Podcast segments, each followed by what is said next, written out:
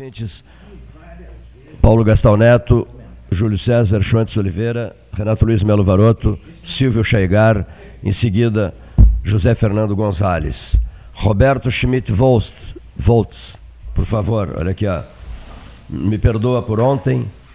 E a mim também. Isso, Maria Fumaça, né? Sobre a Maria Fumaça. Traz magia no Natal, do Natal para os trilhos do Rio Grande do Sul. O Luiz Carlos Vaz também tinha me passado essas informações detalhadas. Pelo segundo ano consecutivo, essa Maria Fumaça vai iluminar as ferrovias da região sul do país. Ontem recebi uma mensagem da Daniela Simões Lopes, nove da noite, estava passando pelo Capão do Leão. Ela botou aqui bonito e tal, realmente muito bonita a iluminação da, da, dessa Maria, a decoração toda dessa Maria Fumaça. E então ela, ela percorrerá mais de 30 municípios do Rio Grande do Sul e Santa Catarina. A programação faz parte do projeto Natal nos Trilhos, que contempla passagens de trens iluminados e espetáculos artísticos em cinco estados brasileiros. Então, na, no cronograma da passagem, né? Eh, não, vou, não, não farei a leitura aqui do, do, dos É, municípios, né? mas só eh, uma região que nos interessa aqui, 24 de novembro, olha aí, Valmir Correia Fuentes. Já foi. Cacequi, já foi, 24 de novembro. 25 de novembro, Bagé e Erval. 26 de novembro, Capão do Leão e Pelotas. Foi ontem. Ontem, né? Repete hoje, né? Repete hoje, eu não sei se é 9 ou 9h30. Nove, 21 e 30. Deve 21 estar em Rio Grande agora, deve voltar à noite. Está em Rio Grande. Em Rio Grande. Passou ontem. Ótimo. Eu não assisti, eu vi apenas o vídeo. Ontem teria se deslocado com destino a Rio Grande. E hoje retorna e deve se apresentar em Pelotas E por vai volta para o centro do estado. 21 e 30. Aí segue a ferrovia, acho que em direção a Santa Maria. É, estou vendo aqui, depois de Pelotas, São Gabriel, Santa Maria, Restinga Seca, Estiva, Cachoeira do Sul, Rio Pardo, Barreto, Canoas? Esteio, Quem é o trem que promove? Pois Montenegro é, e por aí eu vai. não consegui nenhuma Teutônia. Hum. das notícias que eu vi dizia de quem era a promoção. Eu até tenho, eu tenho aqui a propaganda dele, posso verificar. é, já vamos informar os ouvintes então. A Rumo chama a atenção É para. Rumo Logística. Rumo- Isso. É aquela empresa que anuncia que está em tudo. É a sucedânea A da, da LL, né? Da América Latina Logística, Ah, né? é. Não é a sucedânea que Comprou. Que, comprou é. É aquela que diz assim, sempre em frente, sempre em correndo sempre em frente. Porque eles têm energia, eles têm ferrovias, eles têm um É, monte. tá aqui, ó. Rumo, somos o Brasil em movimento. É, isso aí, é o lema a deles. empresa. É, aliás, um excelente marketing, diga-se de É, passagem. uma, ah, e tem uma moça assim que que está correndo e olha para trás, sempre em frente. né? Não está correndo na frente do trem. Não, não, não. Depois vem Ah, as ferrovias, vem- tem, tem energia também, eles têm. eh, São vários, é um conglomerado de empresas de vários setores. Entre eles a- a- as ferrovias. Eu acho que ela comprou o- a América A Latina. né? logística? Não, não tenho conhecimento. É, mas é, eu vejo diariamente eles, eles têm um marketing muito pesado, pelo menos em televisão. Não sei se tem em outros veículos. Então, é a Rumo que, tá- que está promovendo a passagem do. ou Lá, antigamente, Canguçu também tinha. Tinha, é. Né?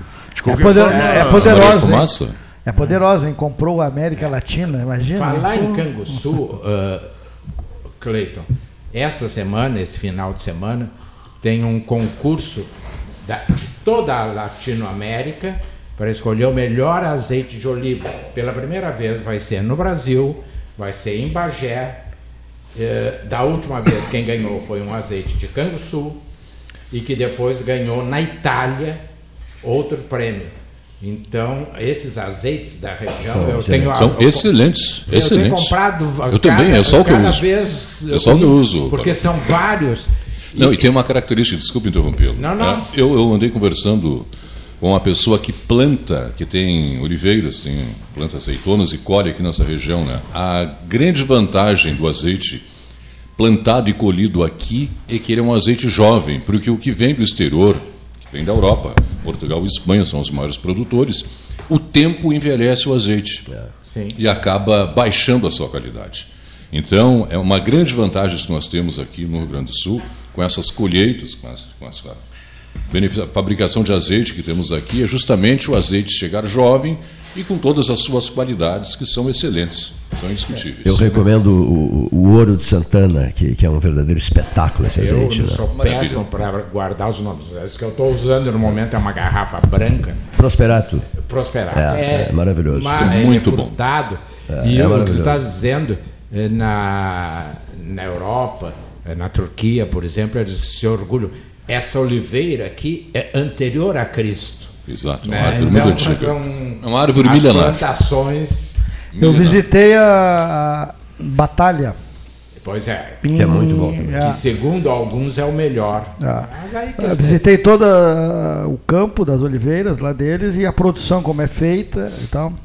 Tive a oportunidade de entrevistá-lo e, e visitar toda a propriedade, realmente. Luiz Eduardo Batalha. né? É, o, o azeite eh, tem um fenômeno aqui no Brasil que é interessante. Eh, o azeite era caro, era importado e era caro. E o azeite nacional não existia. Aí o- veio o fenômeno da- da- da- das fronteiras, Rio Branco, Chuí, Rivera, e começaram a importar as latinhas pequenininhas de azeite galo e aquele, o- os similares da, Espanha. O El Andorinha e o Carbonel da Espanha. E aquilo virou uma febre. Os restaurantes todos de Pelotas, interior do Rio Grande do Sul, Porto Alegre, cada mesa tinha sua latinha pequenininha. Era- uma coisa, era um charme ter. a- E o que aconteceu? O grupo Sonai, que era o dono do Nacional, que agora é o Walmart, se deu conta e começou a importar. Começou a importar, porque a base deles era, era Portugal, e começou o preço a cair em relação. Porque todo mundo comprava aqui, aqui de Pelotas ia Rio Branco comprar. E eles começaram a tapar o Rio Grande do Sul, Paraná, onde tem supermercado Sonai, onde tinha o Nacional, com azeite português, que barateou, caiu de preço impressionantemente. E aí depois entrou a, a- produção nacional que hoje compete e a- em qualidade. Ah, é, e muito é melhor, muito melhor. Porque eles aqui, inclusive o Galo, eles estão comprando e embalando no Brasil. Sim, vem em Tunés de lá. Vem em tonéis. É. E a Walmart foi vendida agora, né? A Walmart foi. Ele vendeu. Que é a sucedânea do, do Sonai, né? é, e Que ele ele tinha vendeu- comprado do, do, do Real, do Joaquim é, Oliveira. e vendeu agora para um grupo paulista. Porque a Walmart é do, As do- operações, deve ser, porque o, Sonai, o Walmart é mega, é, É, no mundo, o- é, Estados Unidos. O Maior varejista do grupo é o mundo. continente, né? É, que é aquela rede de supermercados portugueses, porque é de um português essa rede, né? Que foi, foi quando eu o conheci, ele era presidente da Associação Comercial do Porto, que eu acho que se chama Associação Comercial Industrial do Porto. E eu fui lá fazer, fui convidado para fazer uma visita, né, representando Pelotas, e é uma figura brilhante, né? E, e tem negócios no mundo inteiro que eu não sei como é que ele administra. Quer dizer, também não sei se ainda é ele ou os sucessores, porque já era uma pessoa de certa idade naquela época. E o azeite é um alimento Porto, maravilhosa. um alimento excelente né, para a saúde, que está se popularizando agora, principalmente na questão da, da, da- gordura saudável que ele tem, o, o HDL, que contrabalança o LDL, que é o colesterol ruim. né. Inclusive, sobre o azeite, eu li há muito tempo, há uns 10 anos, uma, uma notícia bastante interessante, uma pesquisa que fizeram, é, com relação a- a- ao poder curativo do azeite. né. A Espanha é o país do mundo onde menos existe câncer de, de mama, câncer de seio nas mulheres. né? E ninguém sabia o porquê disso aí. né? Por que na Espanha a, a proporção era menor do que em qualquer outro lugar do mundo, do câncer de, de- de seio. Aí ah, fizeram uma pesquisa, analisaram os resultados e chegaram à conclusão que a Espanha é o país que mais consome azeite no mundo. E que o azeite de oliva seria um dos responsáveis por prevenir o câncer de mama. Eles Fiquei usam azeite Eu acredito que nos sim. doces. Nos doces são feitos com azeite e alguns doces levam azeite por cima. Para fritar, Ah, fritar batata frita. fazer- A fritura que se faz com óleo de soja aqui, em Portugal e na Espanha, é feita com azeite. É, mas o azeite tem que cuidar o chamado tem ponto de fumaça não é o dele. extra virgem. Um- Não, não, não. É o- não é- é, o, é o o virgem. extra virgem não, não, Não, pode Não, não ser. serve para fritura. Extra virgem é para comer cru, ao natural. É. Até- Para fritar. Até porque o português chama o óleo também de azeite. Né? É. O óleo de azeite. É, chama em. Porto Alegre que se chama óleo de azeite também. Óleo de soja o pessoal chama de Mas azeite. ah, o alimento com azeite fica com um paladar realmente diferente. Agora, o Renato está tá levantando uma questão assim do azeite local produzido aqui na região, que eu acho que é importante também, porque a gente garante a originalidade do azeite, né? Porque o azeite, assim como o uísque e outras coisas, também tem a, suas falsificações, tem a, os seus problemas também.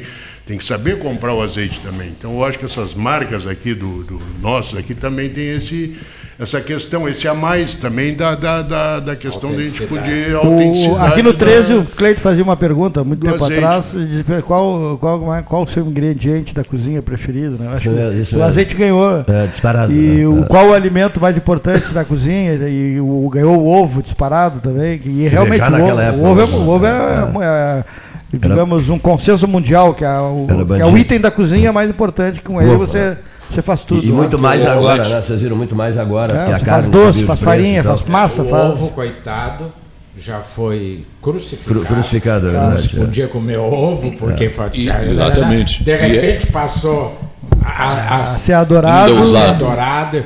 E, E agora ele está no grau de importância. é, e é agora um voltou. soberano. Voltou A com primeira tudo. vez que eu fui aos Estados Unidos era o no salt. O sal, bom, depois mudaram, passaram para o açúcar, não o açúcar. Agora voltou. Inclusive o Ministério do- da Saúde do Brasil está alertando, porque uma pesquisa mundial mostrou que o Brasil é um dos países que mais consome sal. Nós consumimos mais do que o dobro Da- do per- a- a- recomendado. né? E com relação ao ovo, dizem especialistas que é considerado o segundo melhor alimento do mundo. Né? O primeiro alimento é o leite materno. E o segundo, em importância, porque possui quase todas as vitaminas, é o ovo. A única vitamina que o ovo não possui é a vitamina C. As demais todas estão ali. Então, quem se alimenta com ovos tem uma alimentação E completa. passa a ocupar lugar de destaque na cena nacional, posto que a carne é muito cara para o país exportando muito e tal, as pessoas estão partindo. A carne pra- deu um salto Tá, de um preço salto impressionante. E o ovo está entrando em, em- em- não em fase de grande aceitação, né? Até grande consumo. Aqui no 13 já, já tivemos o prazer de degustar e um doce de ovos, ou Isso chamados mesmo, é. ovos moles, é algo assim de. É. É bom. Ah! Até alguém moles, coisa né? A gente depois faz aqui uma publicidade. Vamos servir de novo, né? mesa de ovos moles. né? Pois é, né? É uma boa ideia, Valor. Não, porque, é, o- e aí é Acompanhar o inter- chazinho do programa é aqui, né, interessante, Gastal? porque proteína. os ovos moles de aveiro Ovos moles da Aveiro. da Aveiro, que estiveram aqui né, umas três fenadoces atrás, né? Eles trouxeram o açúcar, o ovo, porque o deles não é doce como o nosso. É. Porque o açúcar é de beterraba e o nosso é de cana. Então isso faz uma diferença enorme, né? enorme no, no doce, porque o de aveiro tem aquelas conchas assim cheias, e a gente come uma concha daquelas e quer comer outra. O nosso. Ele é- não é enjoativo por causa, justamente por isso. O açúcar ser diferente não se torna enjoativo. Né? Exatamente. O açúcar é que deixa o doce, às vezes, muito açúcar, exageradamente, ele acaba sendo. É, Esse senhor da Walmart, ele me disse que eles deixaram de importar compota de pêssego de pelotas, quando eu falar, porque ela era excessivamente doce. E os portugueses não gostavam. Não achavam meio repugnante, né? Porque o doce em Portugal, tu comes vários e não te dá aqui, tu come dois, três. Mas na Europa, de um modo geral, é assim, o gosto, o doce, a gente não, não, não, não acha graça nenhuma, não tem gosto de nada. Eu já comi doces, não é só em Portugal, em qualquer outro país. É, o açúcar lá é muito controlado, tanto é que raramente se vê açúcar em pó, o açúcar eh, tradicional, como nós conhecemos aqui. Né? Normalmente é naqueles cubinhos, sabe, para colocar. É uma coisa que parece ter racionado. E o doce lá fora, para nós não tem graça nenhuma. Né? Falta açúcar. Já viu doce sem açúcar? Coisa mais sem graça. Bom, vamos usar um pouco de sal. Né? Vamos a partir de agora usar um pouco de sal. Até pimenta. Sal integral, Até claro. pimenta. Sal integral. E até pimenta. Né? Pimenta também é interessante a história do ovo, estou a fim de comercializar uns ovos aqui, galinha de granja, né? O, o ovo é diferente, né? Ah, sim. A galinha Sim, solta, totalmente, exatamente. comendo só milho, Tá na moda agora. a gema é Ovo solta. absolutamente vermelha. Totalmente diferente. E, você, e o ovo tem um cheiro todo especial de Ah. a, a composição do, Deve ser um pouco diferente, né? Também do que o ovo, do ovo da galinha É, que é esse em ovo branco, que come só é, ração. o ovo branco que tem no supermercado, que é o mais barato, esse de cinco, cinco e pouco a dúzia, é ovo de aviário com ração de peixe. Pode ter, pode, pode, pode experimentar que ele tem um cheiro a peixe, uma coisa completamente diferente. Parece que não é ovo. Eu. Comparado com esse ovo não que tu te referes, eh, Gonzales, que é o ovo legítimo. da galinha cria Caipira. solta. Galinha e solta, muitas né? granjas estão adotando o sistema de criação agora da, da galinha ciscadeira, ao invés de ficar confinada num por, por, por- por uma questão É que é muito caro, de- né? A- é, a mas é questão uma da questão produção de, fica muito de, caro. de, de satisfazer o animal e Que nem comer, o, é que nem você comer a própria galinha. consumidor, né? Ah, depois comer o frango. Ah. O gosto é completamente diferente. É, se você, exato, é. O Gleiton, por exemplo, adora comer Uma galinha, galinha de granja lá de do meu sítio, ele vai lá em casa comer. É diferente. É, A carne mais escura. É espetacular, Tem né? outro gosto. É Agora, só que para você abater um frango demora quatro, cinco meses, né? Porque é solto, queima muita energia. Claro. As galinhas não, não põem ovos em, na, na mesma quantidade que uma galinha confinada, evidentemente que recebe não- rações especiais para postura, né? então é, é um ovo é um ovo maravilhoso, uma carne maravilhosa, só que a produção eu não não, não produzo, não, não, não tem escala, tem muita quantidade assim para lá solto lá no Só sítio para os amigos que não são convidados. para os Mas já- amigos mais especiais que são que de vez em Bom. quando são convidados para comer um né? Pois é, então estamos Boa ideia, o convite. vamos descobrir o endereço. Só pedindo. Vamos descobrir o endereço. Eu nem sabia que tu gostavas da galinha. Sítio Doutor Por Gonçalo. que, agora vamos ver quem é que me explica. Por que, que uma senhora meio espalhafatosa assim é chamada de galinha? Como meio espalhafatosa, o que, que tu Meio queres dizer com isso? Porque não é por botar ovo, não é isso? É uma senhora assim que anda pra lá, vai às festas A sozinha. gente sabe, mas não vamos falar aqui. Não, mas por que, que se chama Chama de de galinha. Ora, ora, doutor.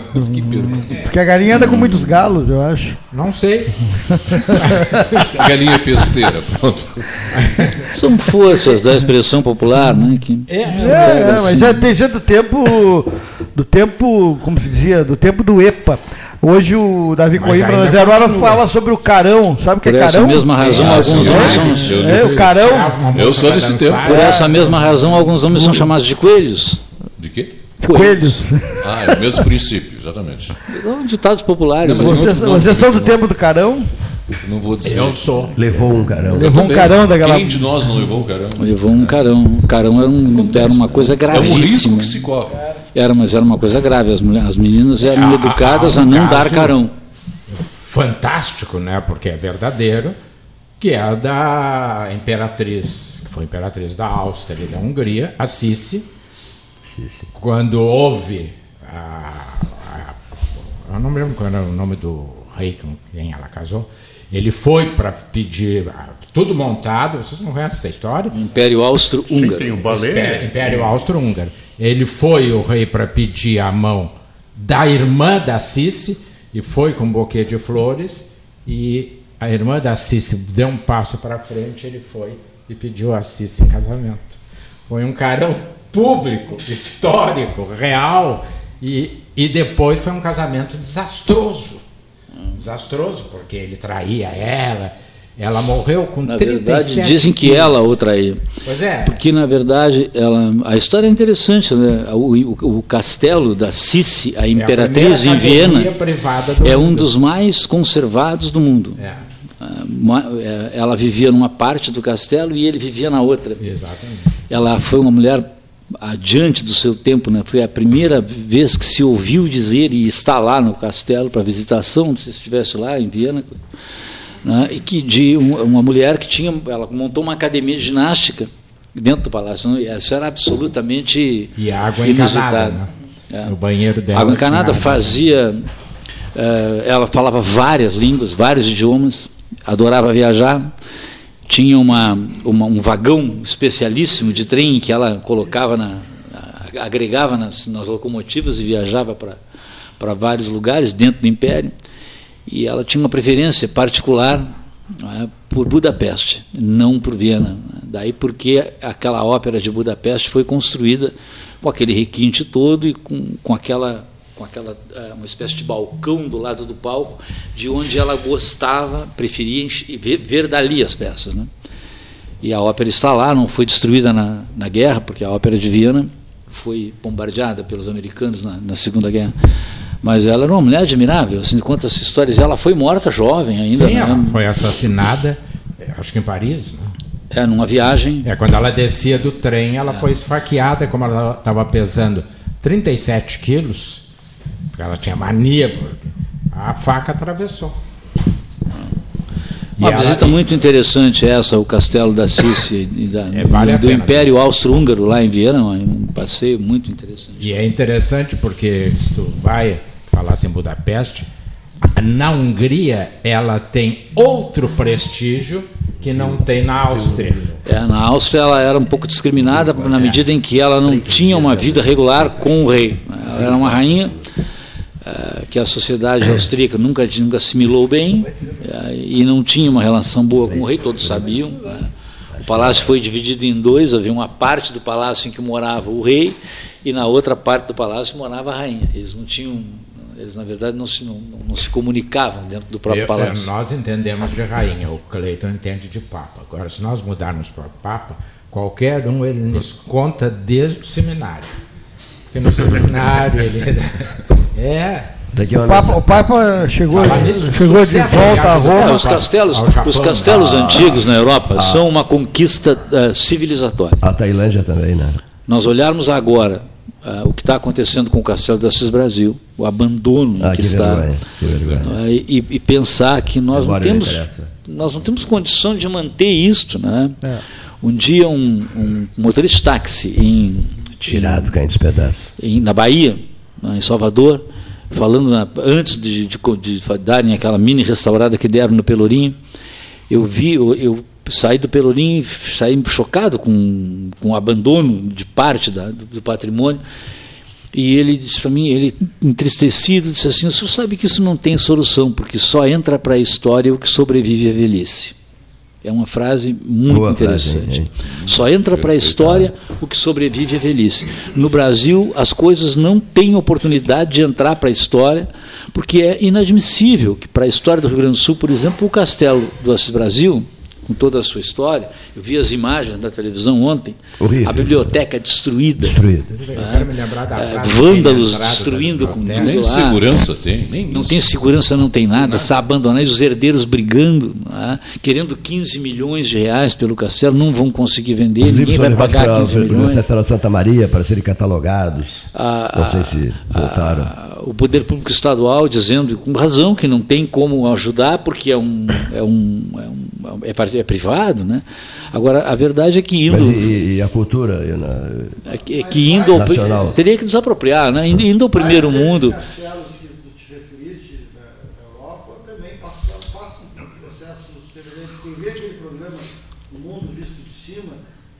mostra muitos castelos, em alguns períodos, claro, eles têm muito mais tempo de, de, de, de existência do que o castelo do Brasil.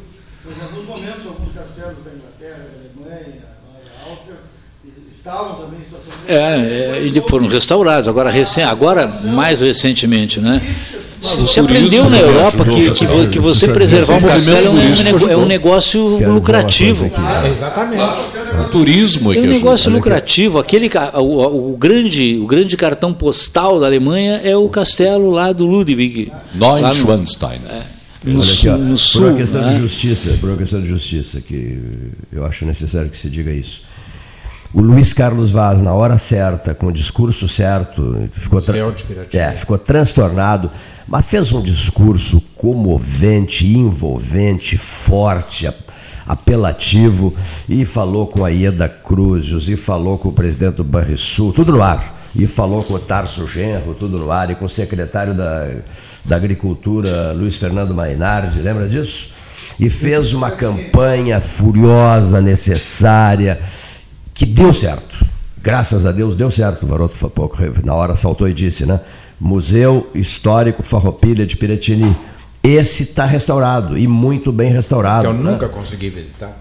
Todo merece, merece ser visitado. Uma campanha que os governadores do Rio Grande do Sul da época, né? Ieda, Tarso, é, deram esse crédito, né? o debate 13 horas, através de um palanque eh, que foi usado pelo Luiz Carlos Vaz, fez uso de um palanque, de um palanque regional e brilhou intensamente. Justiça se faça ao Luiz Carlos Vaz, né? E depois veio o dinheiro, foi houve o restauro, etc, etc, etc. Eu fui, o gravador, numa visita em um churrasco oferecido ao governador Germano Rigoto. Fizemos uma participação dele e seria uma possibilidade ali para É, uma- alguma coisa em relação a. Eu era a- muito pequeno, mas muito pequeno mesmo, mas sempre fui muito crítico, né? E, e a minha tia era delegada de educação e foi vistoriar as escolas, ou a escola, não me lembro, lá em Piratini. E foi convidada para almoçar com a filha do Assis Brasil, Quininha, Tininha, não sei como é. É, mas tem um apelido. E ela me disse assim, Renato Luiz, ela é uma senhora muito feia, mas tu não abre a boca. Não vai dizer, porque eu sempre tive essa preocupação. Eu não, eu não sou que nem Vinícius Moraes, mulher feia não me. Bom, eu, tá? Aí na saída, coisa de criança, eu, eu chamava ela de piva. Piva? Sabe que ela nem é tão feia como tu disseste? E a mulher ficou me olhando sem entender, e aí teve que consertar, né? Dona, dona Quinquinhas. Que- que- É, isso é, mesmo. Dona Quinquinhas. E a minha mãe foi professora lá e, e- e almoçava sempre no castelo, porque elas cuidavam. E eu quero me lembrar da frase que tem na entrada da, da biblioteca gravada no chão.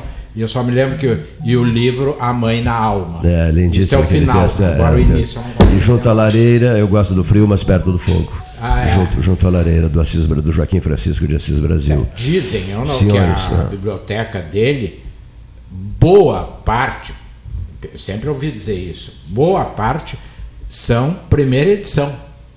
Não, não são segunda, terceira, e algumas com dedicatórias de nomes famosos.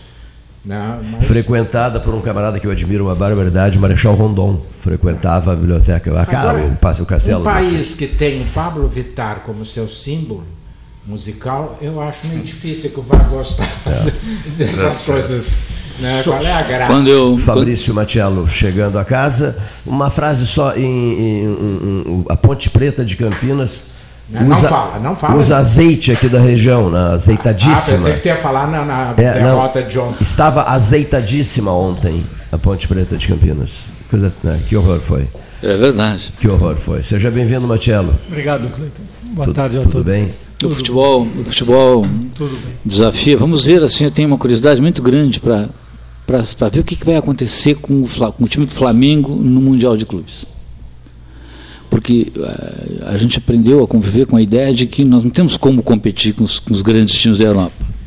Porque nos falta condição econômica, porque os jogadores vão embora daqui e para ganhar mais dinheiro, e agora, agora acho que vão até mesmo não, não, É. sendo para ganhar mais dinheiro, porque temos eh, cabeças de bagre na seleção brasileira que acham que enquanto ele não jogar num time europeu de ponta, ele não pode ser titular da seleção brasileira. Mas ah, o Liverpool perdeu todas as finais das quais participou. Na, nessa competição ah, mundial de clubes. Então é interessante, Interessante, saber o né? que, que vai acontecer dessa vez, porque o Flamengo tem realmente um grande time, mas teve extrema dificuldade ao, ao jogando com, o com, com, com, River o, com o River. Eu não, Teve bastante não dificuldade. entendo de futebol. Sei que tu entende, opinas. Aqui das, não, se- não concordo nem discordo, porque eu não entendo. Eh, Na vitória do Flamengo, uma das coisas mais comentadas né, na, na imprensa foi que o técnico é português. Né? E todas as finais que ele disputou, ganhou. E vários comentaristas, eu queria ouvir a tua opinião sobre isso, dizem que está na hora de mudar o futebol brasileiro e que só com técnicos estrangeiros se conseguirá isso. Eu, eu tenho dúvidas quando se propõe, seja no que for, uma mudança radical dessas. Tu acha que é, é essa a saída, Gonzalez? Porque há outros times já negociando com técnicos estrangeiros. O que eu acho que é importante na, na qualidade do trabalho de uma pessoa não é a nacionalidade dela, né? o trabalho em si. O que eu acho que tem que mudar é a mentalidade no Brasil. Eu sou colorado, mas o Colorado vai jogar o campeonato nacional e na primeira partida que ele vai jogar, depois de um período de férias longo, a primeira partida, ele poupou todo o time titular. E aí perdeu, perdeu uh, em Santa Catarina, um jogo que tinha que ter ganho. Mas como é que alguém vai poupar um time É, inteiro? O é, Grêmio faz isso, o Internacional faz isso, é, é de doer na alma. isso o não faz Flamengo isso, não né? poupou ninguém. O Flamengo não poupa ninguém. O Flamengo jogou como os times europeus jogam. né?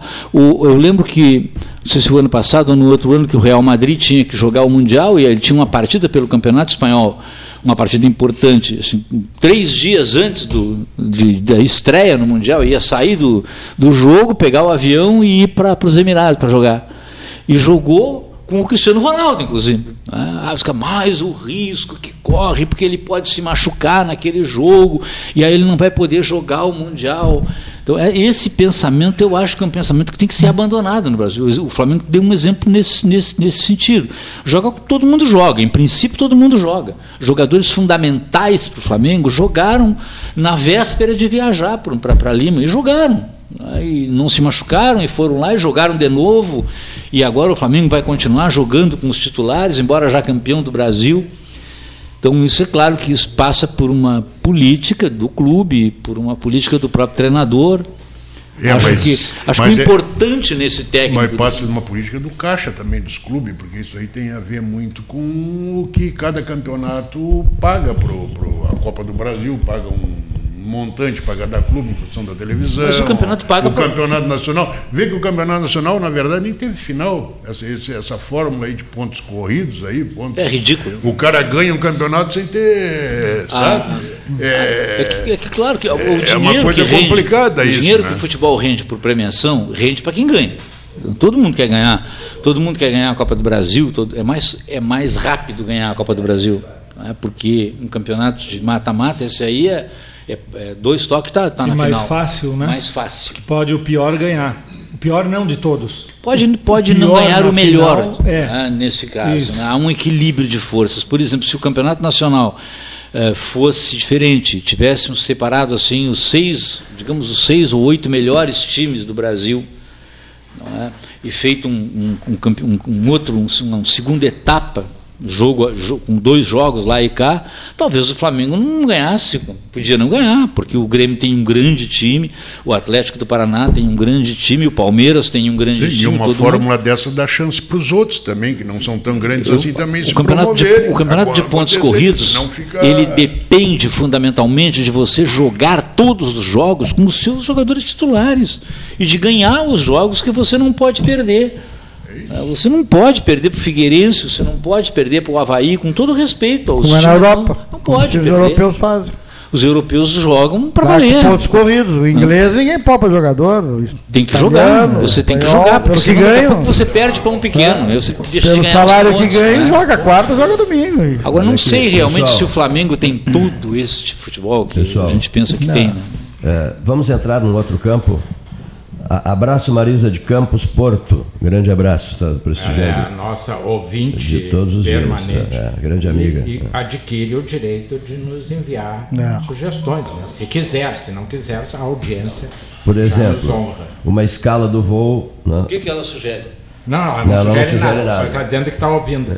Estou dizendo que ela tem o direito. Ela De que onde- está de ouvindo, onde ela está ouvindo? Por exemplo, Ela no, no campo. O Guilmar Vasconcelos está nos ouvindo também lá em Santa Catarina.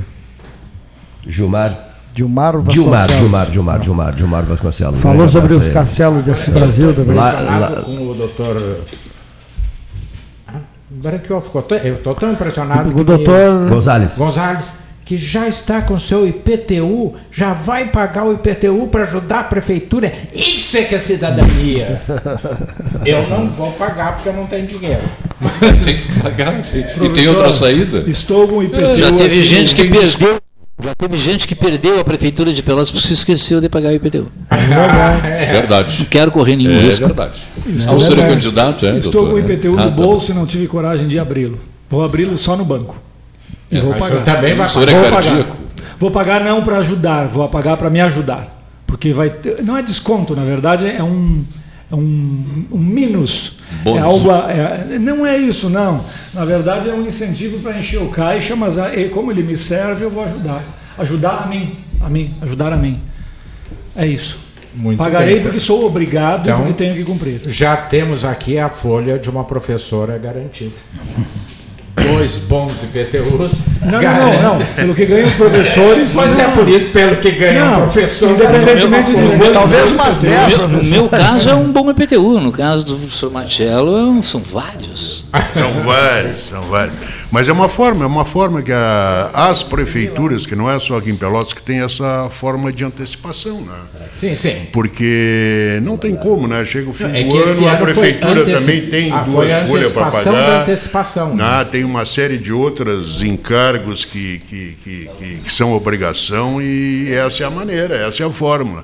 Eu lembro que uns dois, três anos atrás houve uma discussão, inclusive, se numa mudança de governo, o governo que saía podia antecipar o, Sim, é, foi, foi parar na justiça. foi parar na justiça e tal. Por quê? Porque as administrações sentem. eh, Porque é uma sacanagem, você vai assumir no- o seu no- adversário principal 1 de janeiro, você caixa. antecipar a receita para 31 de É dezembro. que aí- nem tu dá, ontem nós comentávamos aqui, tu dá aumento em dezembro para começar a vigorar em março. O outro governador. Agora parece que saiu uma lei proibindo, né? Não, ideia. teve, teve governador que fez isso e bota generosos Sim, aumentos. O, o, o, por governador tá digo, sujeiro. O Foi um- Sartori, ele pegou um estado já devendo em decorrência dessa situação. Então ele não teve nunca como recompor. Por, isso, por, por mais, por mais que o governador Eduardo Leite esteja sendo agora alvo de críticas e críticas pesadíssimas, a gente está vendo nas redes sociais, e terminou aquela lua de mel que ele tinha com o eleitorado gaúcho e com as pessoas, por mais que ele esteja atravessando esse inferno astral, há que se ter um critério para fazer essa avaliação, porque ele está justamente fazendo a reforma em cima daquilo que foi legado por outros governadores. Aumentos eh, extremamente generosos quando não se tinha recurso para isso. a- Isenções digamos, fiscais, quando não se tinha como quando não se fazer tinha para isso. isso, aumentar, de retirar o fundo da, da- da- da- da- da- da- da- do judiciário para 95% da, da, da, da, da- da conta Depósito judicial, dos depósitos judiciais, e isso tudo tem que ser reposto.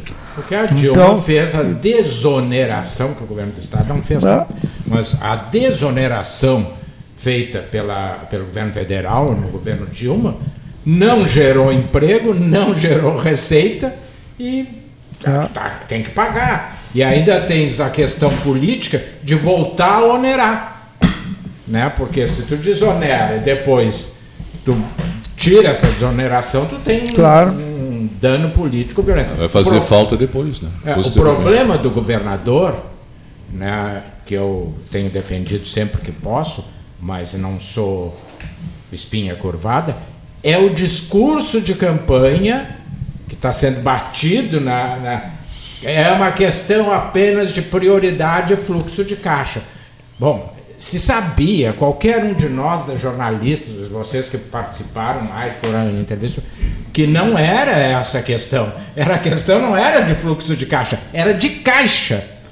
Não é, ah, eu vou à Europa ou eu vou aos Estados Unidos. Não, eu vou a Canguçu, que é o que o meu E- dinheiro dá. Professor, e quem disse isso à época, com todas as letras, foi o José Ivo Sartori. Sim, Disse, e eu acho muito bonita a postura dele atual, de não se manifestar. ah não. Porque é- ele perdeu em razão disso. Isso, exatamente. Ele perdeu por causa disso. Porque ele disse, eu não tenho como assumir esse Não, e compromisso. de outro lado se disse que havia como resolver, como foi dito agora, que é fluxo de caixa, e se ganhou com base nisso. É. Mas o, o Sartori está em silêncio. Acho que o tal do silêncio obsequioso, que a gente prestigia muitas vezes. Mas nesse quadro todo, eu também tenho, eu tenho evitado críticas. Tenho evitado críticas. Como, Ah, Marcelo, é importante lembrar, vocês aqui devem lembrar, na campanha para prefeito, o Eduardo, me lembro que eu conversei com ele, foi o único candidato que disse: Eu não assino o compromisso de pagar o piso. Porque não tem como pagar o piso, lembram disso? Isso. Uma assembleia lá no Pelotense.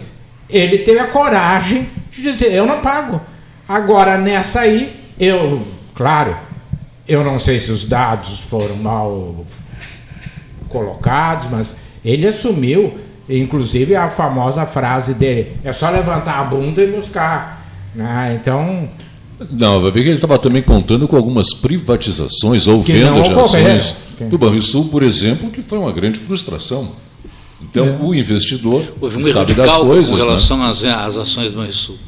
Porque quando você obtém a autorização para vender ações de uma empresa como o Banrisul, você coloca essas ações no mercado, quando você coloca elas de uma vez só no mercado, o preço mercado cai sente, claro, sai é porque oferta quem compra, quem compra sabe que o Quando você Estado está mal. ações, o preço volta a subir, mas você não pode Gonzales? calcular que... você- É, não, exatamente. Quem vai comprar e quem compra sabe das coisas. Né? Onde há muita oferta, o preço Vai cair. lá embaixo, vai cair. Então, o mercado sabia que o Estado estava precisando de dinheiro e resolveu colocar o preço lá embaixo. E olhando E bem fez o governo em não vender. em não vender. Júlio, assim, e amigos, é, olhando do ponto de vista da, da- de educador, que nó- eu digo, eu, eu, eu, eu me sinto pequeno e eu acho que nós Não, somos se o pequenos. senhor é pequeno, eu sou não, eu sou alto, mas eu me sinto pequeno, sou alto em tamanho Tu e o. Júlio não- não podem é, eu usar Júlio essa expressão. altos. Mas ah, do ponto de vista da educação, eu, eu acho que nós do, do ensino superior somos pequenos frente à grandiosidade da missão dos professores da base. E com, com franqueza, não há nenhuma hipocrisia aqui. E eu, eu não estou, não, não é crítica nenhuma, eu não sei qual é a solução, mas não há como mexer com os professores. É a classe mais sacrificada. Imaginar-se que ao fim da carreira, com 40 horas e 35, 40, 45 anos de magistério, a pessoa vai ganhar 3 mil, 3 mil e 800 reais é o fim do mundo. Sabendo que ali estão ah, todos os dirigentes do país no futuro, estão todos os trabalhadores do país no futuro, estão todas as profissões do país para o futuro nas mãos de professores que são mal remunerados. E vamos dizer também a verdade: o nosso ensino é péssimo, é um dos piores do país, e acho também que falta cobrança em relação aos professores. Mas também, Eles Matias, não são coitadinhos. Ontem Eles têm que ser cobrados e responder por eventual ma mau desempenho. É, o Neif colocou uma questão aqui, eu como eu fui professor do Estado e saí exatamente por isso. Ah, o professor hoje ele não tem dinheiro para comprar um livro. Não tem. Ele não tem dinheiro para fazer um curso de aperfeiçoamento. Bom, então ele não pode ser cobrado por uma coisa que não lhe é permitida.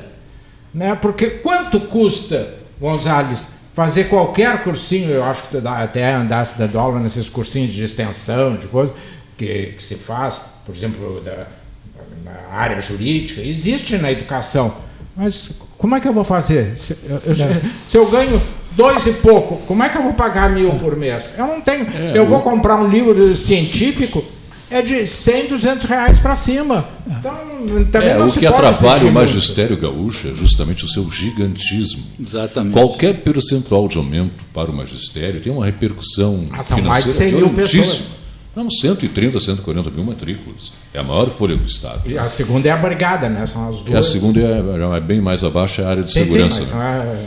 É- É, a, é brigada É, militar. o impacto, exatamente. o impacto, às vezes um percentual bem pequeno, né, causa um impacto muito grande na, Muito na grande. educação. Eu acho assim, a educação, se a gente olha para o chamado, aquilo que nós almejamos, assim, o primeiro mundo, né, o sistema de ensino é fundamental para todos Sim. os países do primeiro mundo. A Finlândia tem o melhor sistema de ensino do planeta. Agora, na Finlândia, os professores são os funcionários públicos mais bem remunerados. Na Coreia do Sul, a mesma coisa. Então nós não podemos, nós não podemos olvidar isso, né? Mas, Mas como questão- o doutor Matias disse aqui, uma coisa, eu não sei como resolver. Sim. Porque os estados estão quebrados. O Rio Grande do Sul, Mas entre aí, outros, estão quebrados. Gonzalez, o senhor se refere ao magistério, ao, ao professor eh, do Estado. Porque os professores de, de- de universidades, de escolas particulares ou de universidades particulares têm uma remuneração bem melhor. Não sei se Não tanto. tenho conhecimento, eu não convivo Não nesse sei se meio. tanto, não. Não, mas Nas universidades, porque- acho que não.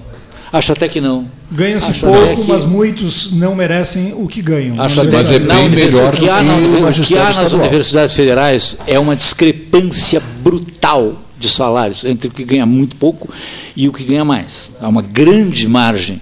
Ah, Porque acumula benefícios, É. porque doutorado, porque tem você junta títulos. E O que, todos- pou- que conta pouco na Universidade Federal é você saber dar aula mesmo. E todos né? são, é isso aí, professor. E todos são socialistas mas na hora de, de agregar penduricalhos, ninguém abre mão dos penduricalhos. Então num, tem- num autêntico comportamento capitalista, contraditório e injustificável. O meu- e o realmente, meu- professor, o que menos importa é a sala de aula. O, que meu- menos importa é a aula que se dá. Mas- Meu mas contra-cheque na Universidade Federal está disponível aí no portal É. da Transparência, Ah, pode ser é- consultado por qualquer um.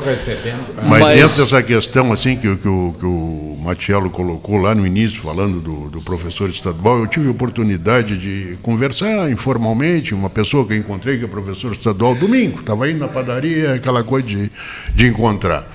E aí esse assunto, problema governo do Estado, um professor, CEPES, a coisa veio à tona, e ela estava dizendo justamente o seguinte, viu, assim, o Matiello, que, que a grande questão de dar aula também é um pouco de tu estar na tua, tu poder ficar na tua, tu poder te concentrar também nos teus afazeres, que há anos, há anos o, o magistério vem nessa questão, entra governo, muda governo, entra anos, sai anos, sabe? Sempre tem uma dificuldade em relação, se não é o- a questão do, do, do professor, é a questão da manutenção da escola, se não é a questão da manutenção da escola, é a questão da merenda do aluno, sabe? Não existe isso que tem lá na Finlândia, entendeu? De uma estabilidade que, que, que, que permita Sim, é o com que dinheiro. a coisa dinheiro flua. está por trás de tudo. A Finlândia é um país riquíssimo. ou alguém sempre tem uma novidade dentro da- do, do, do, do- setor, sempre alguém tem uma ideia nova, brilhante para mexer no setor, e a coisa é sempre no professor, sempre Mas no dentro professor, da educação, sempre no professor. Dentro da educação, eh, no- do jeito que as coisas vão, nós precisamos nela eleger prioridades. E, uma... e como a Coreia do Sul, desculpa, professor, só para terminar a frase, como a Coreia do Sul em 35 anos mudou a sua realidade de país devastado e se tornou uma potência que é hoje, ou encaminhou essa condição de potência, dando exemplo, a nossa realidade é tão dramática do ponto de vista de ensino que se não pegar, isso vale para a questão da cidadania, se não pegar a geração nova lá na base, não estou falando mais, e ouvi disso de um grande sujeito que conhece e gosta de educação, disse, ah, se a gente não pegar na base, não estou falando de crianças de 12 anos, porque dessas, essas já não adianta mais dentro do cenário de tão dramática que é a situação. Nós temos que pegar as de 4, 5, 6, 7 anos, iniciar daí do zero e pensar um país do futuro. Não há outro jeito. A nossa geração está perdida quanto a isso. A gera- as gerações que vêm, o professor Gonzalez o professor Varoto, quem é professor sabe, na universidade o nível é cada vez pior. Ah, Aqui só uma mensagem de uma ouvinte em cima do que tu falaste, dizendo que ela é pensionista do IP, recebe 560 reais, pagos em duas vezes. 280 uma é vez. pessoa 280. vai- Não é? Inacreditável isso. Né, né? É Eu nem é? sabia que é? existia isso. Nem sabia que existia. Não, mas eh, essa questão da universidade, eh, eu acho que. já- eu já estou aposentado há muito tempo. Né? Eu me lembro de uma das últimas, dos últimos períodos da universidade, eu não sei o que, é que eu coloquei numa prova, e mais um aluno perguntou quem foi o Getúlio Vargas, professor. Pô, um aluno do direito não saber quem foi o Getúlio Vargas. Bom, e aí vem uma questão que eu acho muito complicada, no meu ponto de vista, vocês poderão me. O governo do PT ampliou. Ampliou o quê? A educação, a informação, porque abrir escola com alunos que chegam à quarta série e não sabem somar, e leem e não sabem o que leram, isso não é educar, Gonzalez. Isso não, isso é, é- isso é o Gonzalez, pelo que eu sei, não, não conheço bem, é um homem de origem rural, né? Até algum tempo atrás, o homem da origem rural, hoje depois vieram outras gerações, o Júlio também, como vocês que foram para o homem, ele produzia, ele contribuía, não tinha essa preocupação. Hoje a preocupação é mandar para fazer um curso e às vezes ele vai conquistar menos do que se tivesse ficando produzindo com o pai. Mas também não é justo que ele veja na televisão assim, "Bom, isso não é para mim. Porque a televisão hoje ele vê e sonha.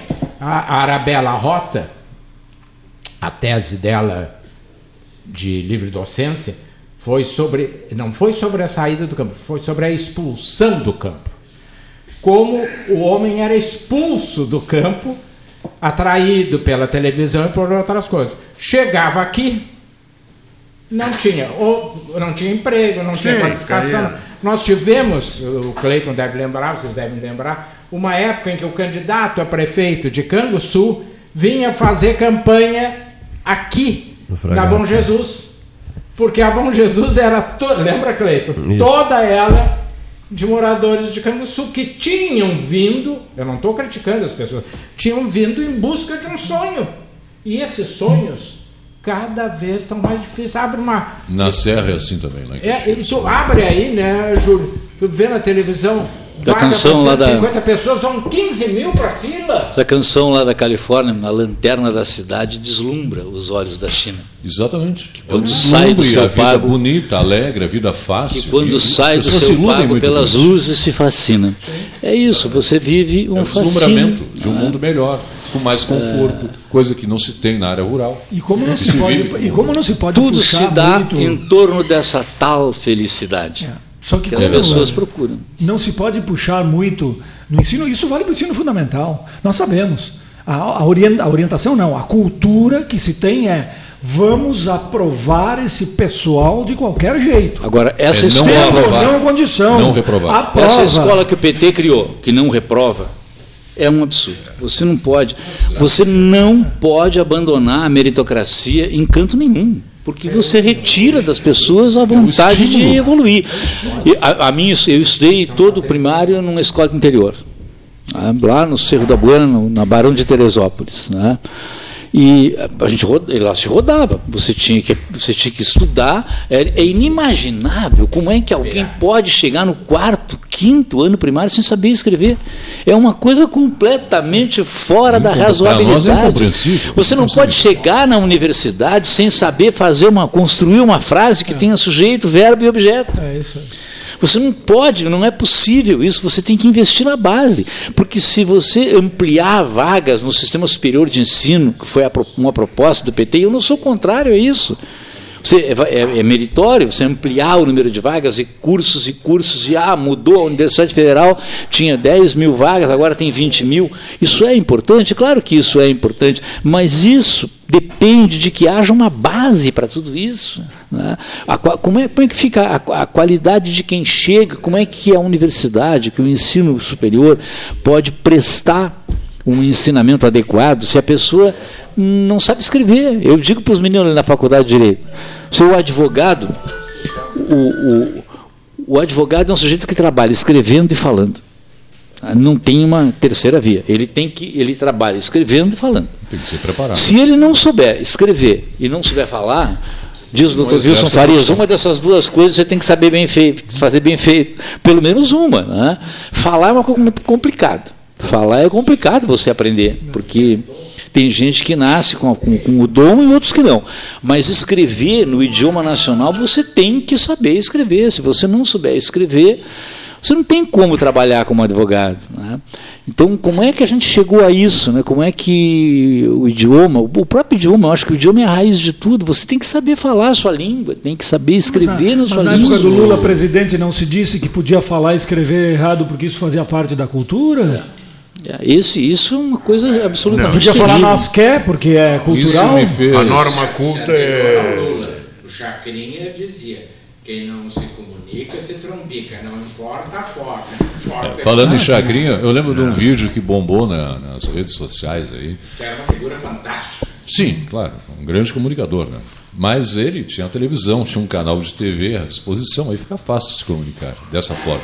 Mas aquele vídeo que chama, me chamou muito a atenção, um vídeo que circulou bastante nas redes sociais, de um programa de televisão da maior rede do Brasil, num sábado à tarde, o apresentador, naquele com aquele concurso de perguntas e respostas, né? o apresentador perguntou por uma, uma estudante universitária qual era a capital do Paraná. E a mulher não soube responder. Entendeu? Uma pessoa que chega na universidade sem saber a capital de um estado, nos principais estados brasileiros, por favor, porque tem uma coisa muito errada por trás disso aí. Isso aí não foi montagem, foi uma coisa natural. A gente percebia pela fisionomia do apresentador um visível constrangimento de sua parte. Né? Fazer uma pergunta tão óbvia e, e o estudante não saber. Os de auditório das grandes TVs brasileiras, já, eles por si só já são espetáculos deprimentes. O né? quadro né? do, do, Silvio Santos, que ele pede, quer a ajuda dos universitários, ah, normalmente eles erram, mas esses dias, eu não sei se vocês viram uma nota do, ah, do, do, presidente supremo Toffoli. Toffoli, a propósito de, dessa história de, de reparte, não reparte, divide, não divide, compartilha as informações, ele dizendo que ia botar em votação que já estava pautado para próxima quarta-feira. E no final, ele dizia as, e esse as não tinha crase. Bom, o que eu ouvi de. Vai ver que ele rodou no concurso para juiz foi justamente em português. Quer dizer, é, um presidente do Supremo, né? Que é o. Nosso coronel está preocupado, está na hora de faturar. Não, é que o chefe pediu que eu anunciasse o intervalo, Varoto. Essa, Faça o vozeirão, o vozeirão. A Rádio Universidade, duas horas, três minutos. Vamos a um rápido intervalo e voltaremos logo a seguir.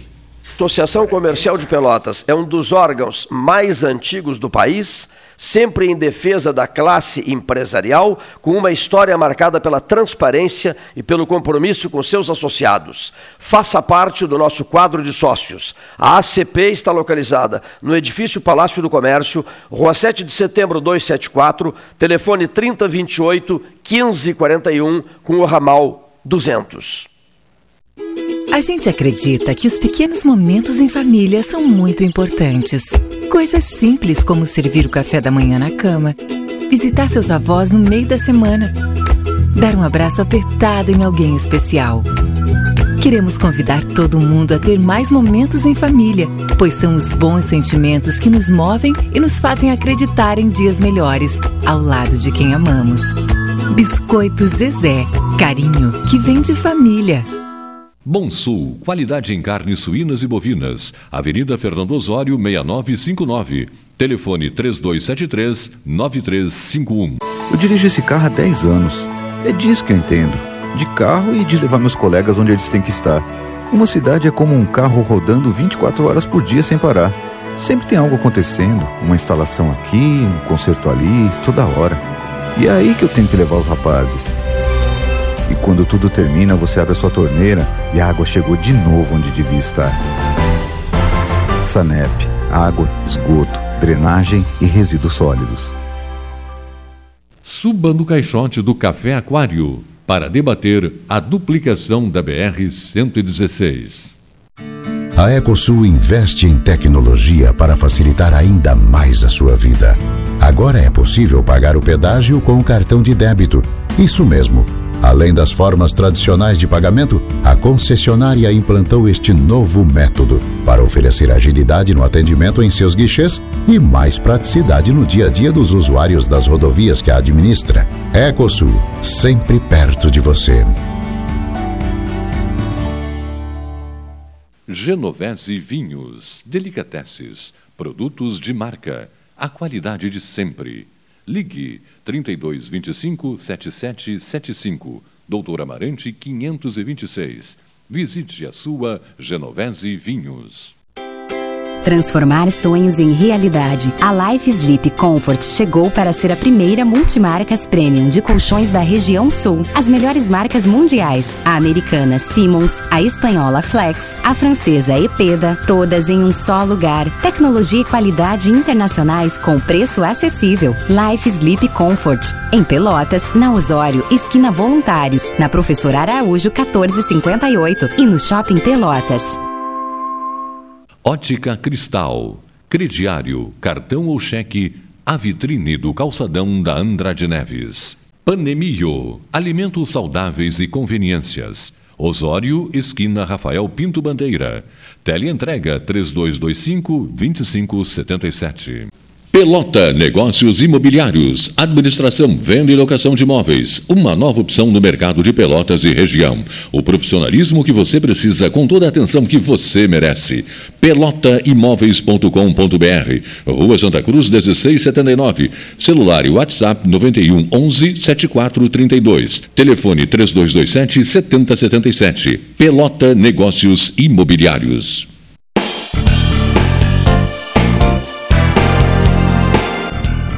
Faça o seu certificado digital e ganhe mais agilidade nos seus processos. A certificação digital é a sua identidade eletrônica que garante a segurança de suas informações em operações realizadas pela internet. Tem validade jurídica igual ao CPF e CNPJ. 1. Um, certificação digital. Anchieta, esquina Neto. Agende seu horário 33250811 ou pelo WhatsApp 981 18 0080. Deixe seus dias mais doces. Conheça o novo pão de mel Zezé. Combinação de puro mel em uma massa suave e fofinha, com uma extraordinária cobertura de chocolate ao leite. A companhia perfeita para um saboroso café. Ideal para dividir com os amigos, com a família e com quem você ama. Todo mundo vai adorar. Experimente o novo pão de mel. Deliciosamente incomparável e irresistível. Biscoito Zezé. Carinho que vem de família. Unimed Pelotas. O melhor plano de saúde, com urgência e emergência 24 horas.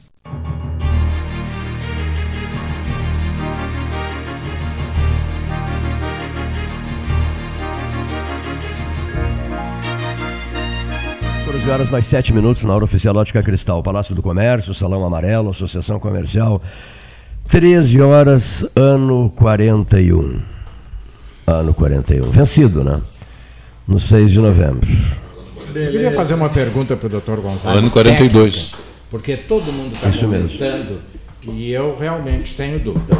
O, o Supremo decidiu que eh, as alegações finais do delator têm que ser antes do delatado. Bom, não ocorreu isso neste processo que está sendo julgado hoje pelo TRF4, que decidiu, pelo que eu ouvi, não, não acompanhei, que, que isso é uma.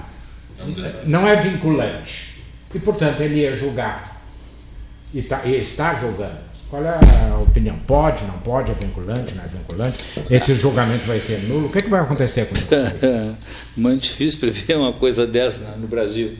Mas assim, eu vi, um, vi pedaços do voto do relator. Pedaços. Ele afastou as, as alegações todas de. Fiquei impressionado com a sustentação oral do advogado do ex-presidente Lula. Ele disse que as razões de recurso, as razões de apelação têm 1.300 laudas.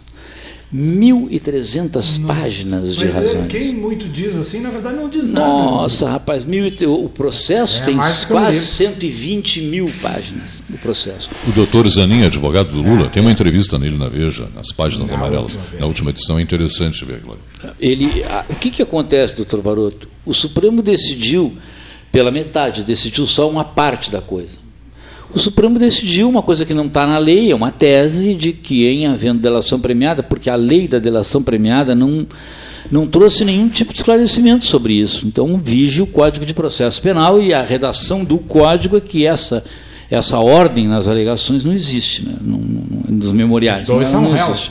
Todo mundo é réu, então a prova já está produzida, o jogo está jogado. Tanto faz que fala primeiro com o advogado do A ou do B ou do C. O Supremo é uma tese, diz que, bom, que ah, como a delação premiada é uma coisa nova, tem isso, faz algum sentido. O, o, o, o- delator, em relação ao delatado, ele é um acusador. é? Ele deixa de ser um réu e passa a ser, naquele ponto da delação, um acusador. Como você vai na regra geral de que a acusação tem que falar primeiro que a defesa, então, em tese, bom, isso é possível. Né? O que, que falta o Supremo decidir, e essa é, me parece que é a grande questão, doutor Varoto, falta decidir se, é, se isso, essa anterioridade, que o Supremo já disse que tem que ter. O Supremo disse que o advogado do delator tem que falar antes do advogado do delatado. Disse isso num processo específico, não tem efeito vinculante. O que o Supremo não disse é se o não atendimento a isso caracteriza uma nulidade absoluta ou uma nulidade relativa. E aí o senhor e a senhora que estão em casa, o que, que significa isso? Né? Significa que se o Supremo entender, e vai ter que entender, logo adiante vai complementar o julgamento, se entender que a nulidade, que isso caracteriza uma nulidade absoluta, todos os processos em que isso ocorreu estarão nulos mas também poderá dizer, e eu acho que essa será uma, uma tendência né, dentro daquilo que está acontecendo no Brasil, comparativamente com outras questões, que se, se disser que essa é uma nulidade relativa, ela somente poderá ser reconhecida nos processos em que o advogado do réu tiver protestado em relação a, tempo. a isso. A tempo, lá no, quando ele quando recebeu o prazo para falar, terá, teria que ter feito uma petição e dito que lá para o juiz: olha, eu quero falar depois do doutor Machello aqui, eu não quero falar agora. A, a questão é, eu, nesse processo do ex-presidente Lula, pelo que eu entendi, ex, existiu uma, uma, uma, existiu uma delação, uma delação premiada, né? e essa ordem não teria sido obedecida, pelo que eu entendi. Mas o tribunal ah, não, não anulou o processo. Ah, posso, pois é, posso até para. Eu estava atentamente prestando atenção no que o senhor estava falando, e, e, eu ia pegar justamente nessa questão, por, do que eu tenho escutado, assim, o que está sendo pleiteado é justamente a anulação do processo. Não é que todo, eu acho que, não é todo.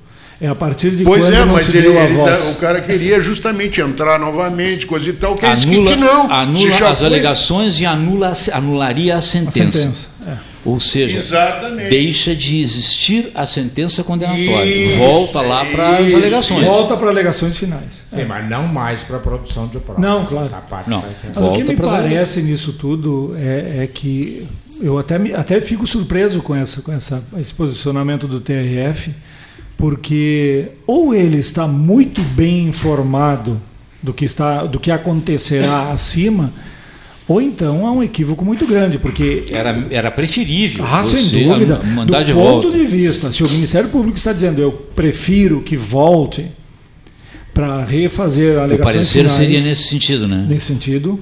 Uh, prefiro que seja assim e o TRF segue com, a, com, a, com o julgamento, vai, pode dar uma nulidade, é muito provável que dê. Agora, eu, do ponto de vista dessa questão de falar antes ou falar depois, isso é de uma de um casuísmo. É pueril. É só porque se trata, só porque se tem o Lula nessa situação. Se Ninguém anular... daria bola. Querem saber Sim. o que significa falar por último no processo penal depois do delator? Nada. O juiz não vai decidir se... a favor ou contra o réu porque o delator falou antes ou depois. A ordem dos anular, fatores aí não altera. voltar lá atrás, todo mundo falará exatamente a mesma coisa que Isso. já falou e, e o juiz Isso. repetirá a mesma sentença que já deu. Mas é para ganhar tempo. É. Isso, o que, que acontece nesse meio tempo? O processo é anulado? A, a, se anular a sentença, a prescrição a, a não se interrompeu ali. Há um, há um prescrição? É, a prescrição se interrompe com a sentença condenatória recorrível. Se você anular a sentença, esse marco interruptivo desaparece. Sim, começa tudo do zero. Não, começa lá do recebimento da denúncia. É isso. Começa lá do recebimento da denúncia. A prescrição corre. Esse é o objetivo. A prescrição corre positivamente para frente uhum. mas submetida a marcos interruptivos, ou seja, determinadas circunstâncias interrompe a prescrição. Então dá tempo a ela. Começa a contar do zero. Ela ganha tempo. Então. Aconteceu então. um crime e começa Sim. a contar dali a prescrição. Se daqui a três anos, a prescrição, digamos, ocorre em quatro, daqui a três anos e meio, o promotor oferece uma denúncia e o juiz bota lá, receba a denúncia e interrompeu. Começa a contar outros quatro anos inteiros. Ah, sim, Até sim. quando chega lá na sentença criminal condenatória. Quatro a, a lei diz a, a sentença condenatória recorrível interrompe a prescrição. Se você anular a sentença, desaparece aquele marco interruptivo. Sim, porque a prescrição é consequência. o recebimento da denúncia, desaparece o marco. Né? a prescrição ato, é consequência disso, do crime, e não do julgamento. E a prescrição corre por metade contra o molusco, porque ele tem mais de 70 anos. Corre por metade, ou seja, um prazo pensional. Se prescreve em 12 anos um crime. Para ele é, é isso. A pessoa tendo mais de 70 anos na data da sentença, essa prescrição conta por metade. Né? Eu- É uma eu- questão de há política há criminal. uma frase, Acaba há beneficiando. uma frase maravilhosa, mas como é de um político da ativa aqui de Pelotas, eu não vou dizer o autor. Mas havia uma discussão sobre quem ocuparia um determinado cargo de confiança e como ficaria a situação e, e isso poderia mudar. Enfim, haveria uma certa segurança durante só um determinado tempo curto, digamos seis, sete meses de permanência do candidato no cargo. E ele disse assim: mas só por esse tempo, como é que fica depois, fulano? Ele disse: calma, que esse tempo é pequeno, mas até lá a mula aprenderá a falar. Com isso ele quis dizer até lá, e aconteceu o que ele disse: a mula aprendeu a falar. Ou seja, che chegou o fim desse pequeno período, o cenário já era totalmente outro e o cara que ocupou o cargo permaneceu. Então eles apostam nisso. Apostam que a mula aprenda a falar, Júlio, e que a situação Uma se coisa reverta de de, tal vez. maneira que o Lula saia ileso. Uma É coisa isso. de cada vez. Se você anular o processo, a, a- a defesa do ex-presidente Lula pretende anular, inclusive, aquele primeiro lá. né? Por isso é que se, se, tem- se entende, eu concordo com o doutor Machelo, se há um risco de anular lá adiante, melhor anular logo de vez. né? Esse é o seu pensamento que, que perpassa na cabeça de qualquer juiz criminal. Não deixar nenhum resíduo que possa ser discutido antes, depois. Corta o mal pela raiz. Sim, porque eu posso condenar agora, manter a condenação, como parece que vão manter nesse processo, e ao cabo de vários e vários e vários anos depois, numa discussão sem fim no Supremo Tribunal, no STJ e no Supremo Tribunal Federal, daqui a 10 anos o Supremo diz: não pode, é nulo. É nulo. Então tá, muito bem, anulou. Aí volta tudo atrás e, vai anular igual a sentença. E, consequentemente, vai voltar tudo atrás e, e vai, e vai se ter que refazer tudo de qualquer maneira. Então é melhor, se há uma pendência, como há agora no Supremo, nesse aspecto, não é? e se o próprio Ministério Público de segundo grau, aqui, aqui no tribunal, opinou pela nulidade, eu acho que a- reconhecer a nulidade era uma decisão prudente do Prudente, tribunal. não é? Dos males o menor, digamos assim. Não vai mudar absolutamente nada? Claro que não vai mudar absolutamente nada. O doutor Matiello já disse, eu falei, não, não vai mudar nada. Todo mundo vai falar mesma coisa que já falou. Falar antes ou falar depois, nessa circunstância, mera como formalidade advogado, nesse caso, é né? irrelevante. Só né? que se, se a maioria formada no STF, eu não me lembro qual foi a votação, pela, por, por essa questão de falar por último o, o, o réu que não delatou, se a maioria foi de 6 a 5, em novembro do ano que vem estará desfeita a maioria. Porque sairá o. Graças a Deus, aliás, eu diria, pelas últimas posições, eu respeitei muito, mas o Celso de Mello tem me decepcionado de tal maneira que me parece acomodando as coisas. Fala-se numa modificação, inclusive em relação a isso, na Suprema Corte, para transformar a Suprema Corte brasileira eh, adotando a mesma regra da Suprema Corte norte-americana, que o, o sujeito é vitalício, né? só Vitalício. sai que nem papa, o cara só sai quando morre. Eu acho que deveria mudar para sair após 10 anos. É, eu acho que na realidade brasileira a, a, doutor a- a própria investidura no Supremo Tribunal Federal ela é problemática. Nós, a- a- nós olhamos para os Estados Unidos, nos Estados Unidos é assim: o presidente nomeia, não é? E, e aí Só o Congresso o- aprova. o Senado diz não, Então tudo bem, não. vamos. a- aqui, a- a- a- aqui, a questão é, é essa regra eh, na realidade brasileira, ela, ela é efetiva, ela se aplica. Um, um partido político que permaneça no poder muito tempo, como foi o caso do, do- do- PT, ficou vários anos no poder. É, Tem mais da metade do Supremo. né? Teve a sorte de que nomeou ah, nove ministros. Os governos do PT nomearam oito, nove ministros. Então você tem eh, ah, particularidades aqui que não tem nos Estados Unidos, que eu acho que eh, Outra. eles não têm nos Estados Unidos essa, essa, essa divisão de direita e esquerda. E tem nos Estados Unidos um superior direita, tribunal. Um pouco menos à direita, mas tudo para a direita, digamos assim, nos Estados Unidos. Essa Ah, lá a coisa é mais séria do que aqui também. Por Nós isso Temos que que considerar funciona. isso aí. Por isso que Não dá funciona. para comparar uma natureza. O que estraga o Brasil é esse, essa, esse, esse esquerdismo irresponsável. excesso de politicagem que acaba afetando. Então, não né? sei se, se no Brasil, eu, eu, a- eu, se pudesse opinar, eu, partindo sobre isso, eu entenderia que no Brasil nós teríamos que mudar a forma de investidura nos tribunais superiores. Poderia ser gente do próprio poder ju- judiciário. Acho que tem que ser sem a intervenção Poder política. Acho que tem que, que quem quer ser juiz tem que fazer concurso para juiz e fazer a carreira toda lá e dizer a que veio e ficar lá esfregando A a, sua única forma de corrigirmos isso, doutor, Porque senão, daqui a pouco, Olha você aqui. pega ali, né, no caso do, do- do ministro Dias Toffoli, por exemplo, que é o exemplo mais, mais assim, palpável que a gente tem, né, é, todo mundo fala a mesma coisa, ele fez concurso para juiz de direito Duas duas, vezes, vezes, foi reprovado. E ele foi reprovado. Aí, de repente, ele é guindado à condição de ministro da Suprema Mas Corte. o Lula fez concurso para presidente só passou no quarto. Não, e, e, e só, e ao que consta, ele só tem graduação, né? Tem esse aspecto também, embora não, não signifique grande coisa, mas do ponto de vista de quem não foi aprovado em concurso público e ainda não tem um currículo acadêmico invejável, a questão do notório saber jurídico, já fica meio prejudicada, né? E a- O pior de tudo é essa coisa de você se submeter a um concurso público de provas e títulos, um concurso difícil. Os concursos para promotor e para juiz são concursos bastante difíceis, você sabe.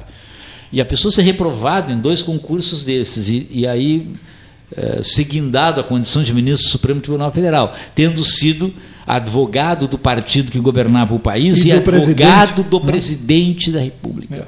Então essa característica, ela por si só, a meu ver, e poderia ser para o outro lado, foi para o lado do, da esquerda, podia ser para o lado da direita.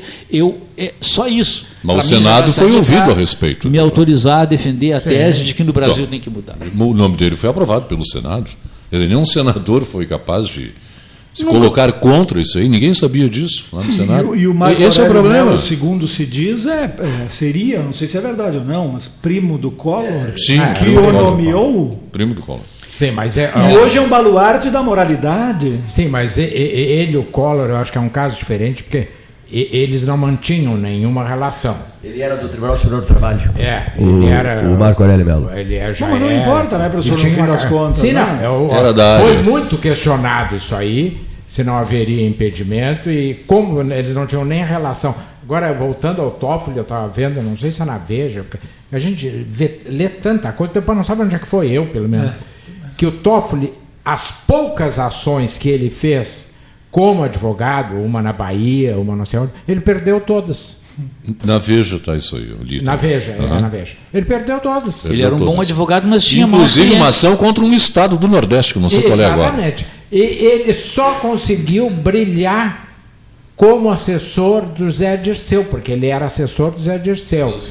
E, e- e dizem, eu não sei porque eu não participo dessa camarilha, né, nem de outros, e que o Zé Dirceu meio que ditava, olha, esse é o caminho, vai por aqui, porque o Zé Dirceu pode ser safado, mas que ele é muito bom. O Lula só chegou à presidência graças ao Zé Dirceu. Já disse, eu é inteligentíssimo. É, é. Inteligentíssimo. Porque as pessoas.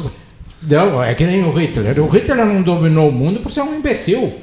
Não por ser burro, né? Não, quer Diz que a inteligência superior é uma característica dos psicopatas, em É, geral. mas, é, e- interessante. e- e- Louco no bom o sentido, Hitler- né? Interessante. hein? O Hitler começou por Não onde? querendo com isso dizer que o Voltando ao que tu é estava ministro dizendo é lá no psicopata. início, Marcelo, que todo- o Hitler começou uh, cooptando a juventude, fazendo os grupos jovens que se reuniam nas praças, cantavam. Que é mais e- fácil de ser dominado, né? Sim, É isso. e, e a esquerda no Brasil começou por onde? As universidades.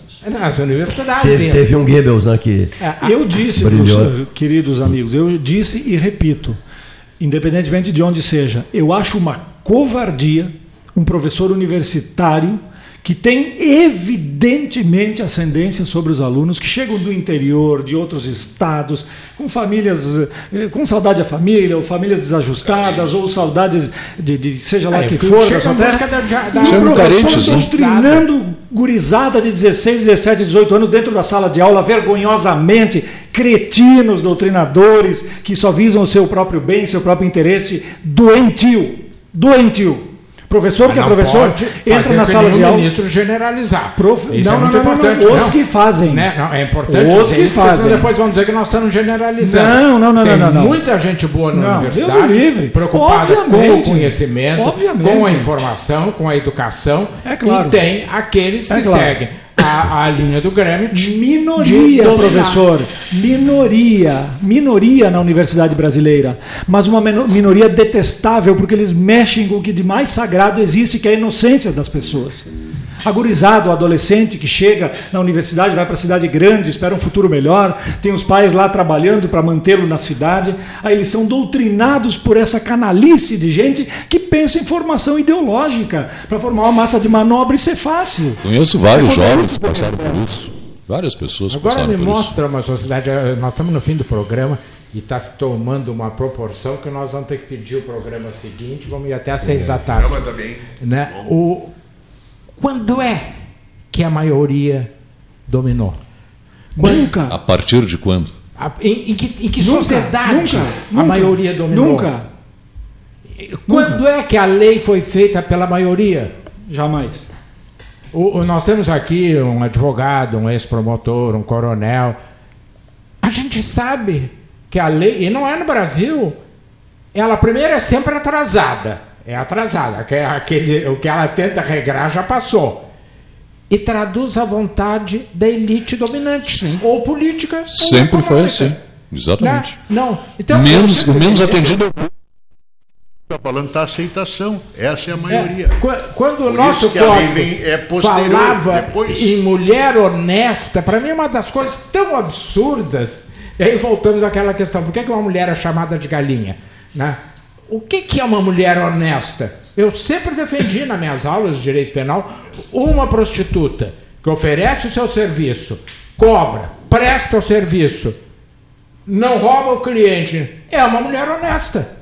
Pode a, a, a conduta dela ter reprovação moral, mas ela é muito mais honesta do que aquela que engana o marido e depois está na coluna social. Exatamente.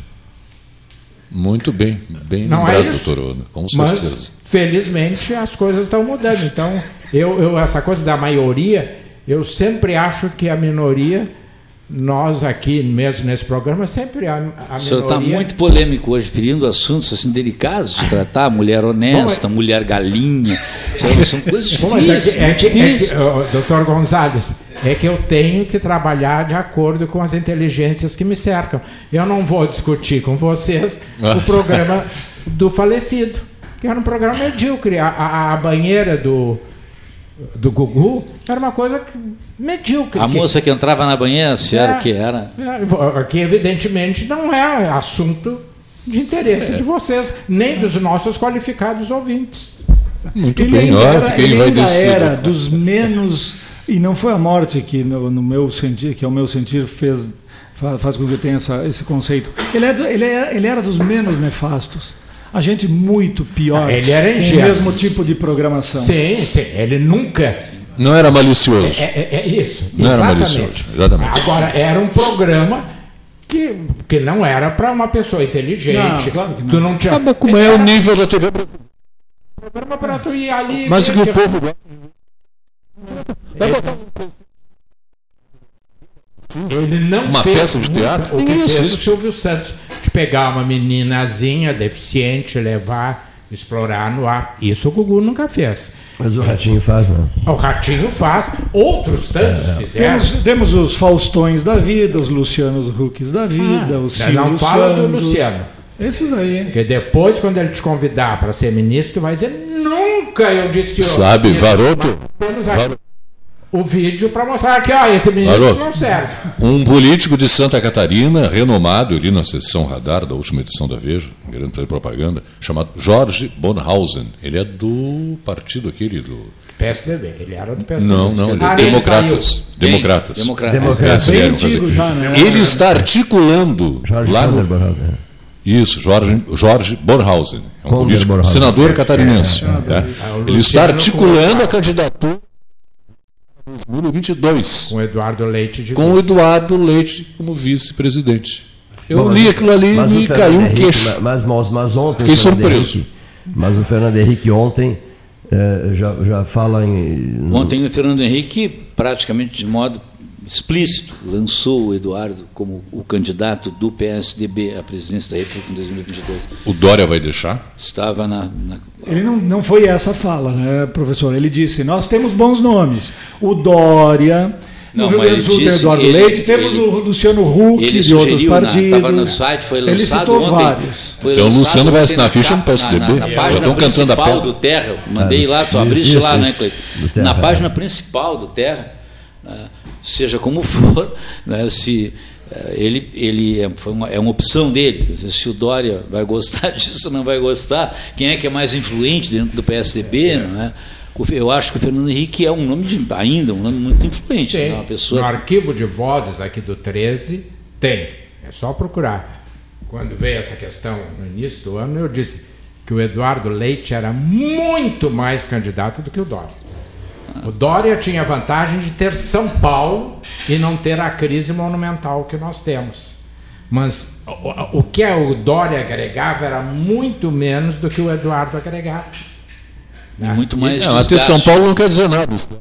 São Paulo é, não o ganhou a Alckmin eleição. teve São Paulo, Alckmin também. né? Então, mas teoricamente Claro. é um nome mais nacional do que o Eduardo. Mas Exatamente. isso para o Eduardo é mais vantagem, porque o como, Dória tem conte- mais como desgaste. conterrâneo Tá do, do, do Dudu, eu, eu, eu torço para que ele não aceite ser vice do. do, do Só quer que ele seja titular, cabeça de chapa. Não, eu acho que não tem porquê. Eu acho que o Liberato é uma piada ruim. de- Assim. Não, o Huck- o Huck- o o Luciano Huck. Não, não é desculpe, desculpe, o, o Luciano Huck. É, eu também acho. os dois.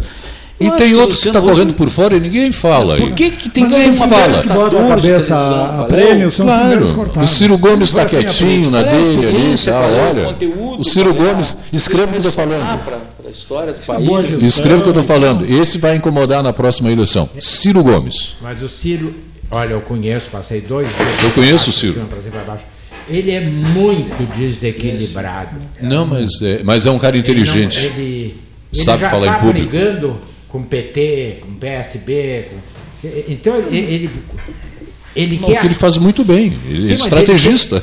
Sim, mas ele, ele Ele tem. tá enxergando lá na como frente. dizia o professor Platão, que é uma O figura. Ciro que eu Gomes é como uns e outros que brigam com a gente até quando concordam. É, o professor Platão é que dizia em política a gente tem que engolir sapo para não ter que engolir elefante. Eu aprendi isso muito com Platão.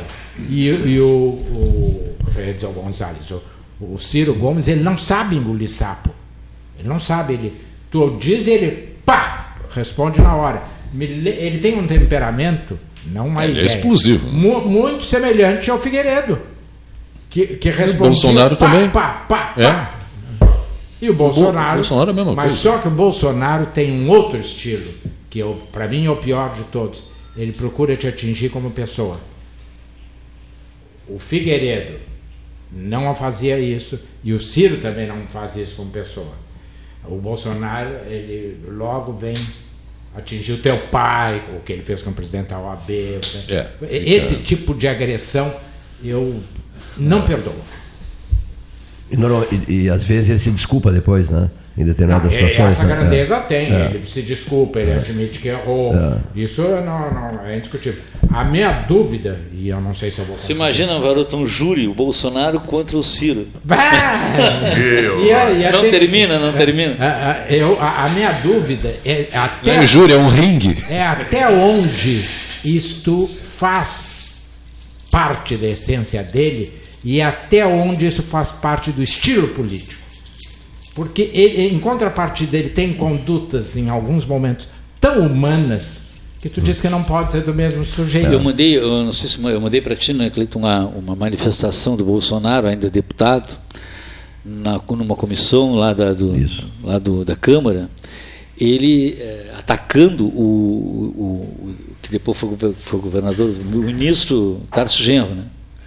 O ataque virulento, assim, mas de uma agressividade absolutamente terrível e numa, uma- numa atitude assim muito corajosa, realmente ali, numa, uma, uma coragem quase, porque diz que, a, diz que entre a coragem e a loucura o limite é bem estreitinho, né? Pode chegar num ponto assim que você não sabe nem identificar quando é que termina uma e quando é que começa a outra, né?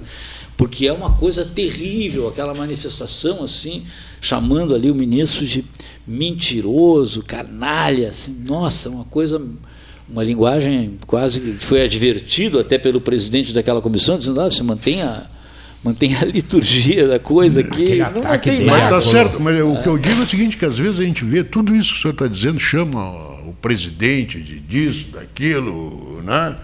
Mas aquilo depois se encontra, tu, tu atende um telefone do cara, olha, eu não, não gosto do cara, mas eu atendo. Ah, atendo. mas, ó. Então, eu acho que isso é a questão da política hoje, viu? Essa coisa assim, tu, tu, tu ofende, tu chama o cara e depois. porque tem, tem vezes em que isso deixa de ser da política para ser uma deformação de caráter. Se você tu vê- ofendido a esse ponto, Tu vê, você vai, pode- tá terminando o Barroso Yes, dizendo para o Gilmar Mendes: o senhor me faz mal, o senhor me faz doente. Tudo isso para uma E- pessoa e depois tá Para um colega. Mansidão, e aí mansidão. depois, Depois tá uma com pessoa ela. vai lá e diz Depois tá vocês, tomando um cafezinho e com ela. Aurélio Quem é diz, vai entender uma está coisa dessa? sendo quebrado Hein? o, do cargo, é a liturgia vai- do cargo, excelência. Isso é? Passou uma descompostura na advogada. Como é que vai. Para fecho de conversa, olha aqui, ó, uma perguntinha necessária. Eh, O cenário eleitoral 2020, eh, já há muita movimentação, poderemos ter surpresas, etc. O municipal. Desta mesa aqui pode sair um ou dois candidatos. Eu, eu acho que tudo passa pela prefeita. Também. Se a prefeita desistir, o cenário é um. Se a prefeita insistir, o cenário é outro. Algum, se a prefeita desistir, a base que ela tem vai se esfarelar em 500 candidatos e nós não vamos conseguir juntar os cargos. E aí está a chance da oposição. Exatamente.